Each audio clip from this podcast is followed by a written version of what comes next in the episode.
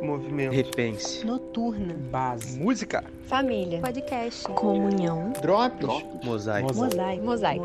Mosaico. Fala galera, tudo bem?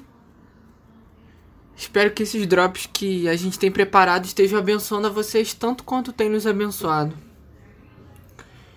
O tempo que a gente está vivendo tem sido um tempo bastante difícil e complicado, mas não inesperado.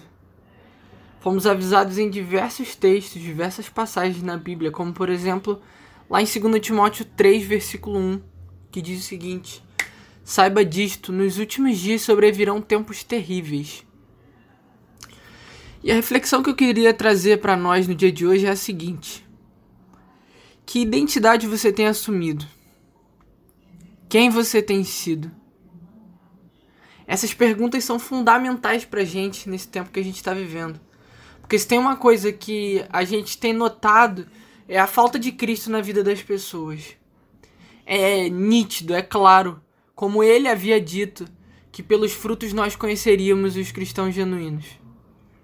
A falta de identidade é o que tem causado essas dores de parto que a gente está observando. Como está lá em Romanos 8, 22, que diz o seguinte: Sabemos que toda a natureza criada geme até agora como em dores de parto. E o que eu tenho me alegrado de ver desde o início dessa quarentena é o posicionamento não só das pessoas próximas a mim, mas de várias outras congregações. Se posicionar nesse tempo é exatamente o que Deus espera de nós. Não adianta a gente passar por tudo isso e não lutar para demonstrar Ele através de nós, porque dessa forma as pessoas reconhecerão a identidade que Deus espera que elas tenham e possam se aproximar do Criador depende de nós sermos quem Cristo disse e mostrou que deveríamos ser. Que é o que foi escrito lá por Paulo no versículo seguinte de Romanos 8. E não só isso, mas nós mesmos que temos os primeiros frutos do Espírito, gememos interiormente, esperando ansiosamente nossa adoção como filhos, a redenção do nosso corpo. E lá em Efésios diz o seguinte: porque somos a criação de Deus realizada em Cristo Jesus para fazermos as boas obras, as quais Deus preparou de antemão para que nós as praticássemos. Cara, a gente é filho, nós fomos criados por Ele.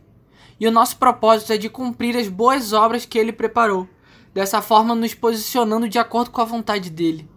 O Evangelho não é negociável e Deus não é um Deus de meias palavras. Logo, Ele não quer que nós sejamos assim mornos, como está escrito lá em Apocalipse que estudamos há pouco tempo.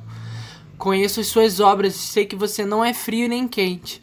Melhor seria se você fosse frio ou quente.